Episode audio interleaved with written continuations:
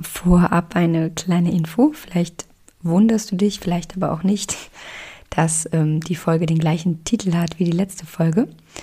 Und zwar, ähm, ja, habe ich die letzte Folge komplett durch ChatGPT schreiben lassen.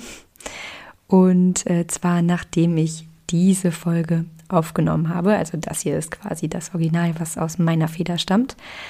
Ähm, falls du die letzte Folge noch nicht gehört hast, hör total gerne da als erstes rein. Ich bin total gespannt, ähm, ja, was du dazu sagst, wie die beiden Folgen im Vergleich sind. Ich finde, man kann auch aus der letzten Folge etwas mitnehmen, aber natürlich ist das hier meine Herzensfolge. Deshalb wünsche ich dir jetzt ganz viel Spaß mit dem Original. Du kannst dich nicht konzentrieren, du schläfst schlecht, du bist einfach nur gestresst und überfordert. Du hast gerade gedanklich einige der Punkte abgehakt, weil sie auf dich zutreffen. Dann ist diese Folge bestimmt hilfreich für dich. Herzlich willkommen zu Besser fühlen, besser führen, deinem Podcast rund um Positive Leadership. Entdecke, was in dir steckt und wie du die Arbeitswelt zu einem besseren Ort machen kannst.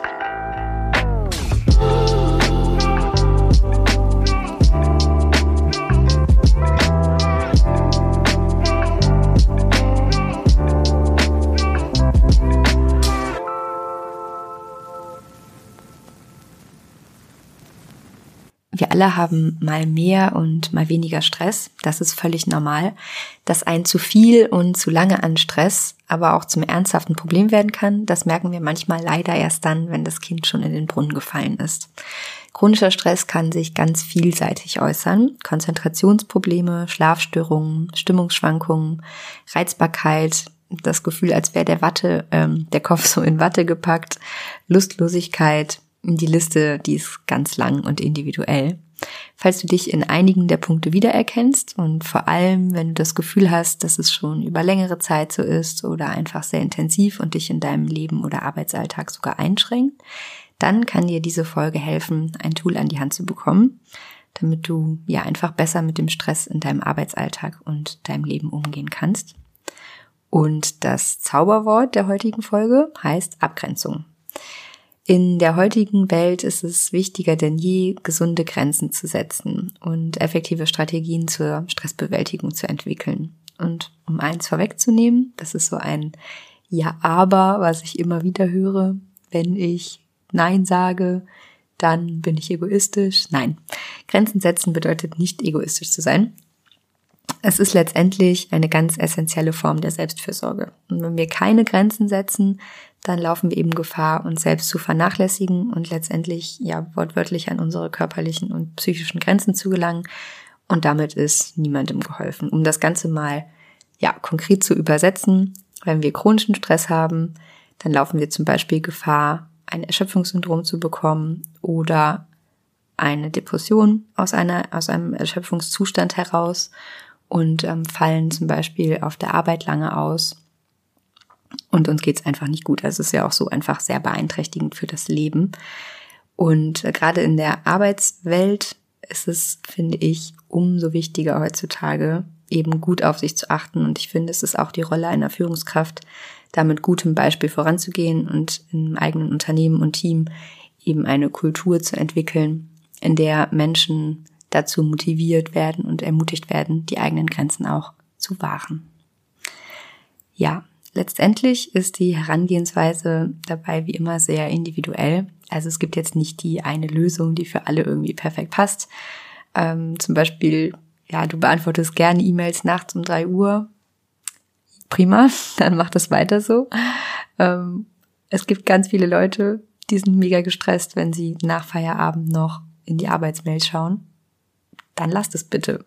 Auch das ist total fein. Also es ist sehr individuell, was uns stresst und was nicht. Abgrenzung und Grenzen setzen bedeutet also, sich erstmal damit auseinanderzusetzen, was sind eigentlich Sachen, die mir ja Energie rauben, die mich stressen, die ich einfach eigentlich nicht in meinem Leben, in meinem Arbeitsalltag haben möchte.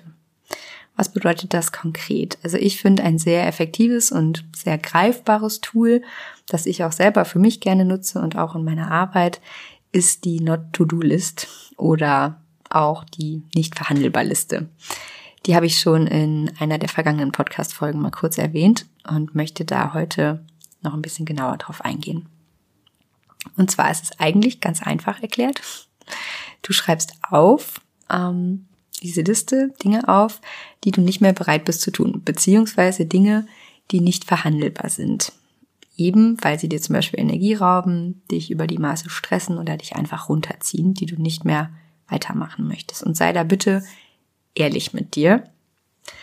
Deine ganz persönliche, nicht verhandelbar Liste ist das dann, wie gesagt, sehr individuell. Auf meiner Liste steht zum Beispiel, dass ich nur Podcast-Folgen plane und aufnehme, wenn meine Tochter schläft, macht sie auch gerade nebenan, oder wenn sich jemand anders um sie kümmert. Auf meiner Liste steht, dass ich nur noch an Projekten mitwirke, bei denen ich auch ein gutes Bauchgefühl habe. Oder im Umkehrschluss, dass ich halt nicht mehr bei Projekten mitarbeiten möchte, bei denen ich halt kein gutes Bauchgefühl habe. Auf meiner Liste steht auch schon lange, dass ich meine beruflichen E-Mails nicht über die Mail-App auf meinem Handy abrufen kann, sondern nur über meinen Laptop. Also du siehst, ähm, da sind teilweise größere Themen oder auch kleinere Themen. Und es sind vor allem aber auch ganz konkrete Dinge, bei denen ich mich abends auch hinsetzen kann und gucken kann, habe ich das gemacht oder habe ich es halt nicht gemacht.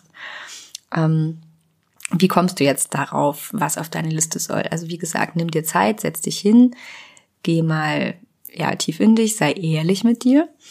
Und manchmal oder häufig ist es auch so, dass wir erstmal eine schmerzhafte Erfahrung machen müssen, um ähm, ja überhaupt sozusagen Inspiration für diese Liste zu bekommen. Ein Beispiel von mir. Ähm, ich ähm, war damals, als ich mein Studium beendet habe, äh, ja kurz vor dem Berufseinstieg und ähm, meine Oma ist verstorben und ich war tatsächlich nicht auf der Beerdigung meiner Oma, weil das quasi auf den Tag gefallen ist, an dem ich meinen ersten Arbeitstag hatte. Und ich denke mir heutzutage so, ach, wenn ich die Zeit nur zurückdrehen könnte.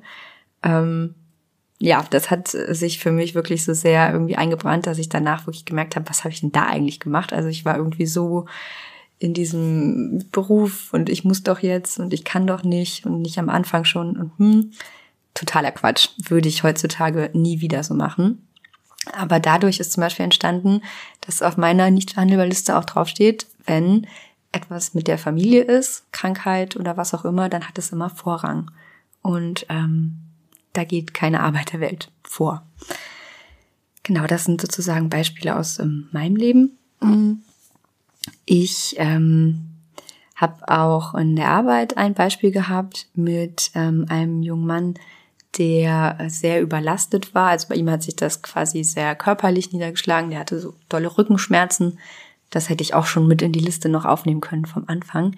Ähm, Schmerzen sind auch häufig so ein bisschen die letzte Instanz des Körpers. Also er kam mit chronischen Rückenschmerzen und wir haben so ein bisschen gesprochen und ähm, er war selbstständig und es wurde irgendwie deutlich, dass bei ihm ganz viel Stress zusammenkam. Also er ist selbstständig gewesen. Seine Partnerin war irgendwie auch so ein bisschen mit involviert im Unternehmen und sie hatten zwei kleine Kinder. Und er hat mich gefragt, also er kam mit dem Anliegen, äh, und hat gefragt, ja, ne, also das ist mein Alltag und 16, 16 Stunden Tage ist vielleicht wirklich ein bisschen viel, aber ich glaube, er hat wirklich von 16 Stunden Tagen gesprochen und Wochenende ne, sowieso nicht dran zu denken. Und er hat mich tatsächlich gefragt, ob ich ähm, Entspannungsübungen für ihn habe, damit er noch leistungsfähiger sein kann. Und ähm, ja, ich habe ihm das dann irgendwie gespiegelt und äh, letztendlich ist er aus diesem Gespräch rausgegangen. Also es war nur so ein Eingespräch, das wir hatten. Und hat auch danach noch mal einen Brief geschrieben und hat gesagt, er hat, ähm, also er hat es nicht konkret benannt, aber er hat einfach viel in seinem Leben und in seinem Arbeitsleben vor allem verändert und auch Prioritäten neu gesetzt. Und es hat ihm sehr geholfen und die Schmerzen sind auch besser geworden. Ähm, also ja, er wird sich wahrscheinlich nicht hingesetzt haben und eine nicht verhandelbare Liste geschrieben haben, aber er hat auf jeden Fall Dinge aus seinem Leben gestrichen, die ähm, zu viel Energie geraubt haben. Genau. Und ähm, ja, was mir in dem Zusammenhang auch wichtig ist, ist dir als Führungskraft zu sagen, du bist natürlich ein Vorbild und du hast auch sehr viel Verantwortung, aber du bist eben auch nur ein Mensch und wir haben alle keine unerschöpflichen Akkus, sondern wir müssen alle mit unserer Energie haushalten. Und auch du darfst dich um dich kümmern und darfst auch deine Grenzen setzen.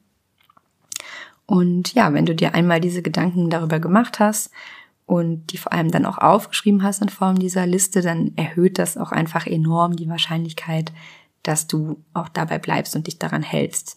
Du hast es ja dann quasi schwarz auf weiß und das macht es viel einfacher in entscheidenden Situationen im Alltag, seien es jetzt große oder kleine, bei dir zu bleiben und eben diese Grenzen zu wahren und auch Nein zu sagen. Ja, und wie gesagt, du bist als Führungskraft auch immer ein Vorbild für dein Team. Wenn du also nachts um drei Uhr noch eine E-Mail beantwortest, dann rate mal, was dein Team dann als Orientierung nehmen wird. Deshalb geh mit gutem Beispiel voran und nimm dir Zeit, schreib die Liste für dich. Ich kann dir das nur ans Herz legen. Und ähm, ja, sei gespannt, was sich dadurch verändern wird und ähm, wie viel weniger Stress du in deinem Leben dadurch haben kannst. Ja, wenn dir die Folge gefallen hat, dann teil sie bitte mit anderen und lass eine Bewertung da. Das hilft mir so, so viel weiter.